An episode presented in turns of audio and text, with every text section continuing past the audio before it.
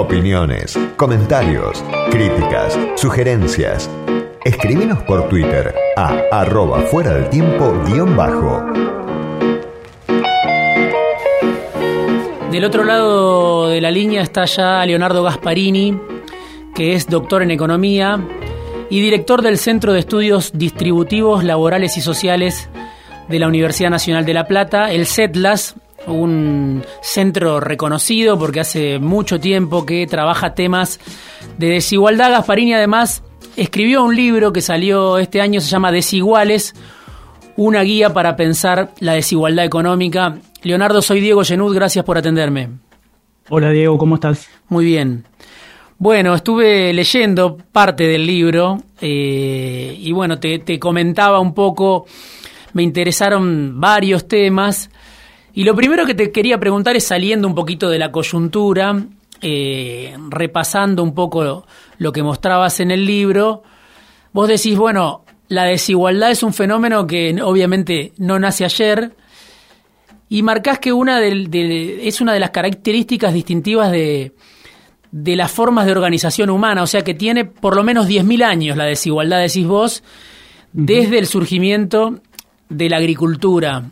Y, yo pensaba un poco en eso, ¿no? Cuando uno eh, ve los debates que hay sobre cómo tratar de reducir la desigualdad, pero al mismo tiempo toma en cuenta este dato, uno dice, bueno, o se tiene que resignar a, que la desigualdad es un fenómeno eh, imposible de modificar, o puede tender a pensar que la única forma eh, de resolver o de, o de achicar las diferencias sociales es a través de, cambios violentos como hubo en distintos momentos de la historia. ¿Es posible a través de una tercera vía, como muchos plantean, en función del consenso, reducir eh, esos márgenes de desigualdad o es un, un intento vano? ¿Cómo, ¿Cómo responderías a eso? A ver, eh, primero lo, lo planteaste muy bien, la, desigualdad no es un fenómeno novedoso, pese a que hoy hablamos de desigualdad y nos parece que es algo de hace poco, eh, hay muestras de desigualdad ya desde la revolución neolítica, hace más de 10.000 años, con el surgimiento de la agricultura. Y no solo eso, a partir de ahí casi no hay ejemplos, es muy difícil encontrar ejemplos de sociedades igualitarias, o diría medianamente igualitarias. Entonces, este, naturalmente cuando uno mira la historia sale la pregunta que, bien hiciste vos, este, si es inevitable la alta desigualdad o no. A ver, mi visión es, es, es, es, mixta. Me, me, parece que, por un lado, soy algo pesimista en el sentido que me parece improbable que alcancemos, aunque sea pronto, sociedades plenamente equitativas. Pero me parece que uno puede aspirar a sociedades con, con niveles de desigualdad mucho más tolerables. Este, me parece que las sociedades modernas, más democráticas, políticamente inclusivas, con un Estado más activo, eh, sociedades donde el conocimiento y el capital humano sean importantes, me parece que son sociedades donde hay al menos más chances de que haya mejoras distributivas. No, no, no soy enteramente pesimista en ese, en ese sentido. Eh, si a eso uno le suma que, que, creo que es posible erradicar la pobreza, al menos la pobreza más extrema, y, y, alcanzar algún grado mayor de movilidad social, bueno, eso alimenta un poco el, el, optimismo, pese a que de vuelta, reconocer que, alcanzar esas sociedades ideales que uno sueña, equitativas, parece, parece muy lejano. Sí, ahí hago un punto en algo que decías, ¿no? Porque justamente el rol del Estado se discute mucho en la Argentina, yo diría, de los últimos 20 años, pero claro, algunos dicen, bueno, tenemos un Estado con un protagonismo excesivo y vos, vos decís, no, eh, hace falta un Estado más activo para reducir la desigualdad, ¿no? ¿Cómo sería eh, esa intervención del Estado eh, en una Argentina como esta, no? Sí. Bueno, la intervención tiene que ser equilibrada, este, porque por un lado el Estado es, es un actor en, la escena redistributiva muy importante, este, eh, y, pero por el otro lado, si exagera en, en las regulaciones, en los impuestos, este, lo que puede generar son, son trabas a, otra parte muy importante que es el progreso económico. Entonces, este, es en ese equilibrio difícil de conseguir en el que el Estado se tiene que, se tiene que ubicar, cosa que, no suele ocurrir con, con asiduidad. Este, muchas veces el Estado se pone demasiado en un lado o demasiado en el otro. Este, a veces intentando hacer políticas redistributivas muy rápidamente, eh, sin los recursos, este, sin la eficiencia y por lo tanto trabando los incentivos y el crecimiento, y a veces desconociendo este, los problemas distributivos y haciendo muy poco o nada para tratar de aliviarlos. Eh, hablas en el libro de pobreza y hablas de desigualdad, ¿no? Y decís algo que a mí en alguna medida me sorprendió, que, la desigualdad interpela más a nivel social que la pobreza, ¿no? Eh, si bien todo el mundo, podríamos decir, nadie, nadie está a favor de que existan estos niveles de pobreza y todo el mundo habla, incluso en esta escena polarizada, de, de, tratar de reducir esos niveles de pobreza, la desigualdad a veces aparece como, como en un segundo plano y vos decís, sin embargo, en cualquier discusión, eh, el contraste ¿no? entre los que tienen mucho y los que tienen y los que tienen poco aparece eh, más fuerte y claro, eh, cuestiona, cuestiona al que tiene un poco más del que, del que no tiene nada, ¿no? Sí, sí, a ver, lo que digo ahí es que me parece que la pobreza, la pobreza es un problema que no, que no ofrece tanto debate conceptual. A ver, todos pensamos que la pobreza es mala, eh, mm. punto. Me parece que hay poco, poca discrepancia sobre eso. En cambio, con la desigualdad me parece que hay, hay como diferentes miradas. Este, mm. Eh, un poco porque me parece que la desigualdad es un fenómeno bastante más complejo. Eh, no necesariamente todas las desigualdades son, son problemáticas. No sé qué nosotros dos tengamos oportunidades semejantes y vos ganes un poquito más que yo porque sos más talentoso o, te esforzás más, no sé, es una desigualdad que no, no genera tantos problemas y que incluso es instrumental al progreso.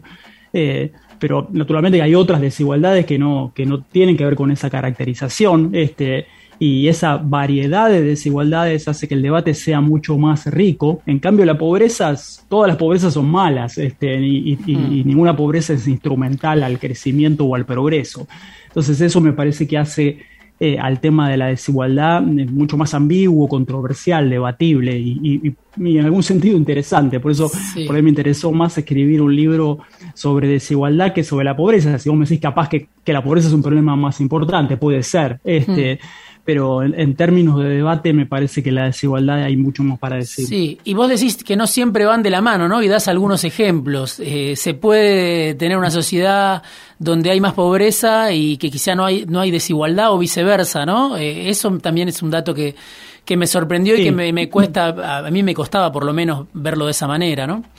Claro, sí, sí, puede haber desigualdad sin pobreza, una sociedad muy rica en la cual haya brechas entre, entre las distintas personas, pero sin embargo ninguna sea pobre, o puede haber pobreza sin desigualdad, un caso en que todos sean igualmente pobres.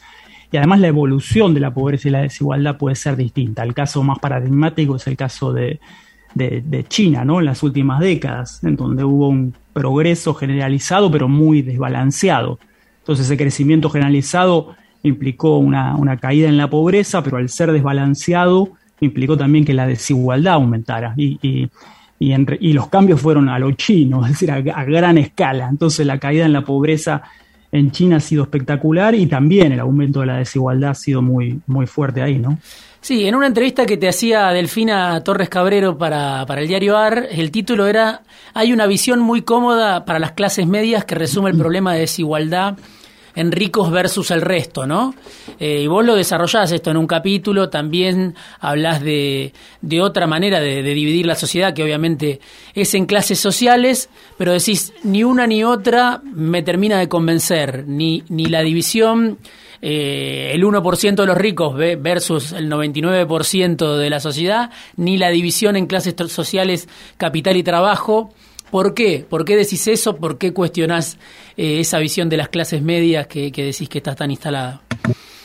No, a ver, lo que digo es que eh, resumir eh, la desigualdad simplemente la antinomia, digamos, del 1% más rico contra el resto es una simplificación muy exagerada de la realidad. A veces las simplificaciones sirven, este, pero a veces las simplificaciones se esconden y generan problemas. Esa me parece excesivamente simplificada, porque el, a ver, es, en el 1% hay muchas realidades distintas, pero especialmente en el 99% restante hay muchas realidades muy, muy diferentes. En el 99% de abajo, entre comillas, hay, hay gente con mucha capacidad económica, con hijos que van a escuelas privadas, que viajan al exterior, que cenan afuera, y en ese mismo 99% hay gente muy pobre, indigente. Entonces, agruparlos a todos en un solo grupo eh, me parece que es una, es una sobresimplificación, que además, y ese me parece que es principalmente el problema, es una simplificación muy cómoda, especialmente para, vamos, para nosotros, para la clase media alta, que,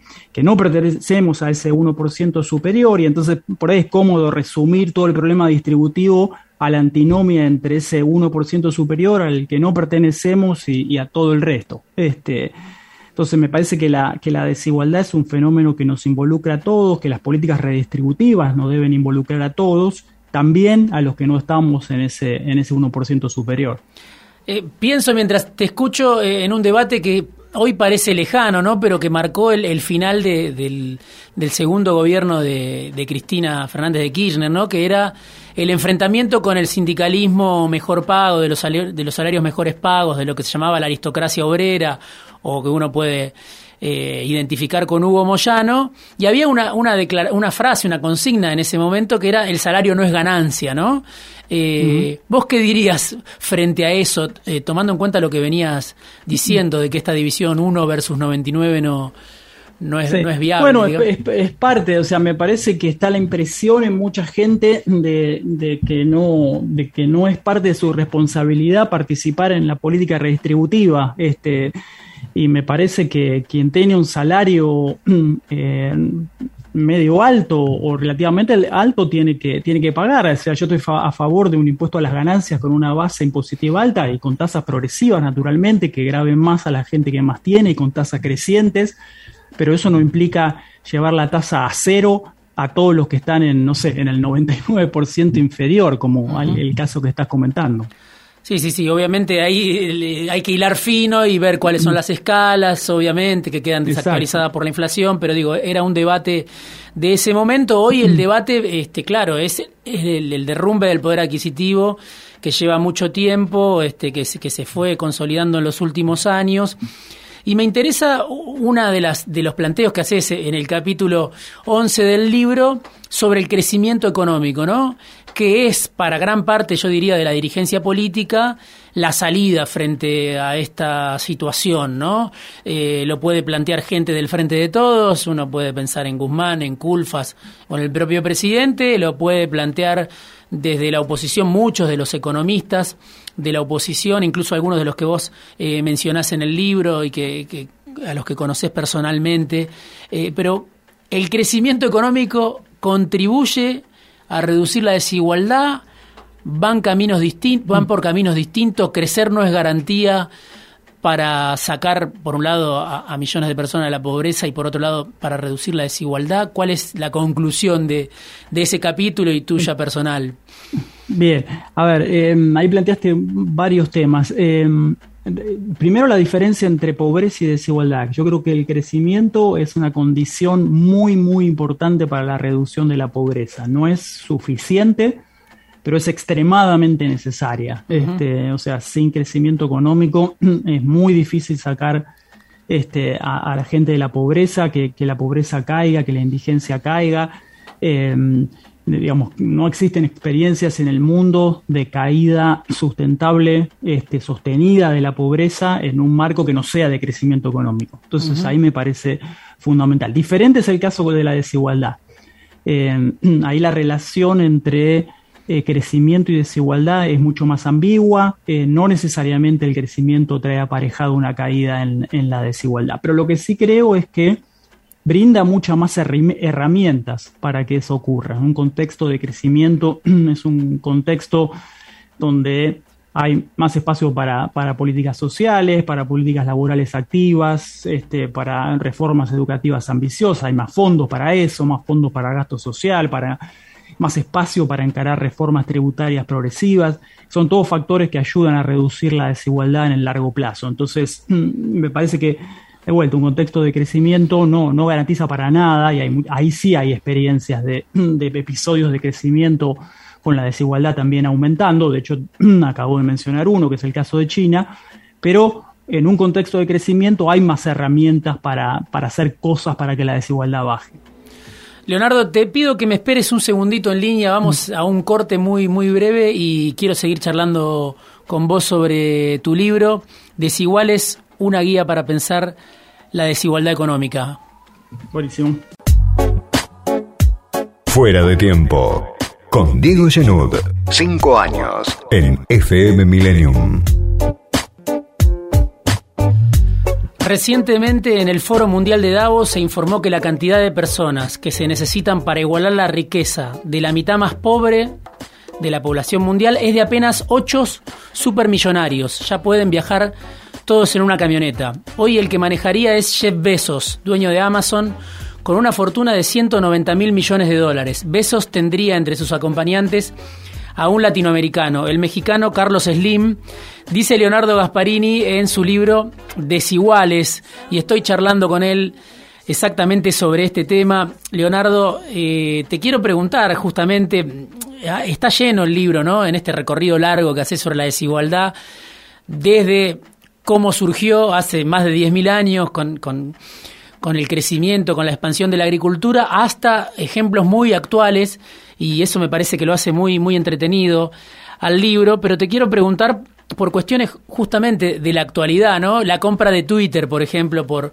por Elon Musk, esta semana 44 mil millones de dólares, que era un poco la deuda que, que Mauricio Macri contrajo con el fondo, y al mismo tiempo otro fenómeno que se está dando en Estados Unidos, que es la organización sindical en grandes compañías como la propia Amazon, como Apple, como, como Starbucks. El otro día escuchaba a Bernie Sanders en, un acto con, con dirigentes de, de, Amazon hablándole a Jeff Bezos y diciéndole que piense en sus trabajadores cuando está en su yate de 500 millones de dólares. Y vos en el libro decís que es muy difícil captar eh, la renta ¿no? de los multimillonarios, eh, que es casi imposible. Eh, ¿Cómo se logra que hagan un, aporte efectivo más allá de lo que uno puede declamar estos multimillonarios que efectivamente eh, tienen la riqueza equivalente a, a, la mitad de la población mundial, ¿no? Sí. Sí, a ver, estos millonarios pagan impuestos. Hmm, este, lo hmm. que sí ocurre es que ellos, y en particular las grandes corporaciones que, que lideran, eh, eluden pagar la totalidad de lo que les corresponde y lo hacen mediante distintos tipos de maniobras y como son corporaciones gigantescas, bueno, esa, e, e, eso, eso que eluden o, o, evaden, pero fundamentalmente eluden mm, son sumas gigantescas. Este, eh, hay un gran problema eh, que enfrenta a ver la lucha efectiva contra la ilusión y la evasión, que es la globalización, y en especial la globalización financiera. Entonces, me parece que para eso, eh, y no lo digo yo, lo dice mucha otra gente, en particular el, el Thomas Piketty, este, sí. Hace, hace, hace tiempo que viene pregonando por eh, más acuerdos internacionales para unificar tratamientos impositivos, para compartir información, y, pero, pero no es fácil. Este, es, una, es una lucha este, un poco desigual. Me parece que hay otro instrumento que es eh, que vos lo mencionaste ahí en tu, en tu ejemplo, este, y es poner en evidencia algunos comportamientos este, o algunas grandes riquezas. Y en eso la política y la, y la prensa tiene, su rol, a ver, visibilizar algunos comportamientos, aunque no puedan ser castigados porque se puede eludirlo mediante diferentes maniobras, eso implica una presión social para, no sé, para ponerse más en regla o para ser un poco más solidarios. De hecho, hay incluso eh, algún movimiento en algunos países, en particular en Estados Unidos, de grandes multimillonarios que reconocen que están pagando pocos impuestos y que públicamente están dispuestos a pagar más y eso en parte es producto de la visibilización del problema y de la presión social este, para, que, para que cada uno pague la parte justa de, de lo que le toca, ¿no? Sí. Y otra, otra cuestión que, que, mencionás y otros ejemplos que das es, bueno, cuánto ganan este, algunos futbolistas, ¿no? Estrellas del fútbol, como Neymar, como Messi, bueno, que son cifras, claro, que cuando uno las compara, este, son escalofriantes y vos decís, podrían vivir sus, sus tataranietos este, sin trabajar, ¿no? Gastando 20 mil dólares por mes. Varias generaciones de, de Messi, de Neymar, podrían eh, seguir viviendo sin tener que trabajar. Y, hay mucho de lo que vos mencionás sobre estos futbolistas que también me parece que, que da para pensar, ¿no? Por un lado esa desigualdad, por otro lado vos decís, funciona con el fútbol algo que no funciona a nivel de la, de la igualdad de oportunidades o de la búsqueda de talentos, como se le denomina, que no funciona en, otros rubros, ¿no? ¿Podés explicar un poco más ese, ese razonamiento este, en lo que tiene que ver con, con, equidad, con igualdad de oportunidades? Sí, sí, me parece que el ejemplo del fútbol, eh, del fútbol masculino, ¿no? Mm. Es, es bastante ilustrativo, yo lo uso bastante ahí en el, en el libro. Me parece que es un ejemplo de una situación de casi perfecta igualdad de oportunidades, en el sentido de cualquier chico con talento, independientemente del contexto que venga, incluso de, contextos muy humildes, bueno, siempre tiene la posibilidad de ser detectado este, y, como, como futbolista y si tiene talento este, progresar económicamente es, relativamente fácil. Y eso no pasa en, casi ninguna otra disciplina. Eh, un chico de familia humilde que tenga un especial talento por la química, bueno, lo más probable es que no termine ni siquiera el secundario. este, y eso implica una pérdida enorme de, talento. Es una pérdida para él, naturalmente, pero también para toda la sociedad. Em, entonces me parece que una situación esta de desigualdad de oportunidades, en el caso del ejemplo de la química, este, tiene un efecto potencialmente muy fuerte sobre, sobre la economía y sobre, y sobre, el, y sobre el crecimiento. Eh, eso por un, por, por, un lado, pero, pero volviendo al fútbol, es, como decía, es una actividad en la que, en la que hay casi plena igualdad de oportunidades. Y los salarios que surgen en ese contexto dependen casi exclusivamente del mérito. O sea, Messi gana mucha plata no porque sea corrupto o porque haya heredado, porque tenga capital, gana solo por su talento, por sus méritos, y gana mucha plata porque es muy talentoso. Entonces, el número 9 de mi equipo, que se llama Tarra, peor que Messi, y, yo gano cero porque, porque soy un tronco y, además hmm. estoy viejo. Entonces, este, las, las diferencias de ingresos en el fútbol tienen que ver absolutamente con el mérito, este, no con la eh, desigualdad, o muy poco con la desigualdad de oportunidades, porque todos tuvimos la oportunidad de ser un crack de fútbol, pero solamente los talentosos lo, logran. Así que es una situación de vuelta, un medio ideal de igualdad de oportunidades y de méritos. Pero aún en esa situación, en donde es una situación casi ideal en términos de la equidad, uno podría decir, bueno, es una, eh, es una situación eh, que no es injusta. Acá todos tuvimos la oportunidad, algunos son más talentosos, está bien que ganen más.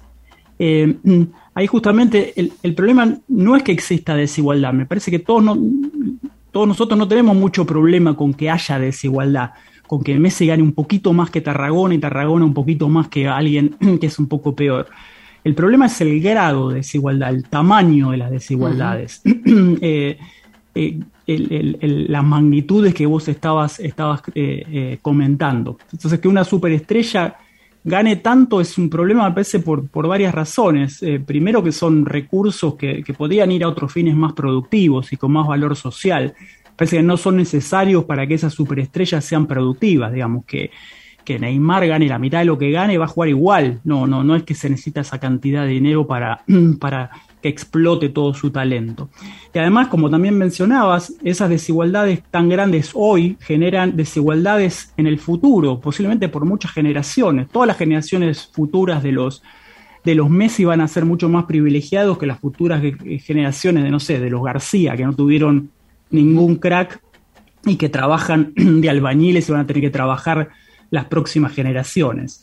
Em, y todas esas futuras generaciones, las diferencias entre los futuros Messi y los futuros García no, se van a deber ya a factores meritorios, se van a deber a algo que pasó en el pasado y que no tiene nada que ver con la, con la vida de ellos.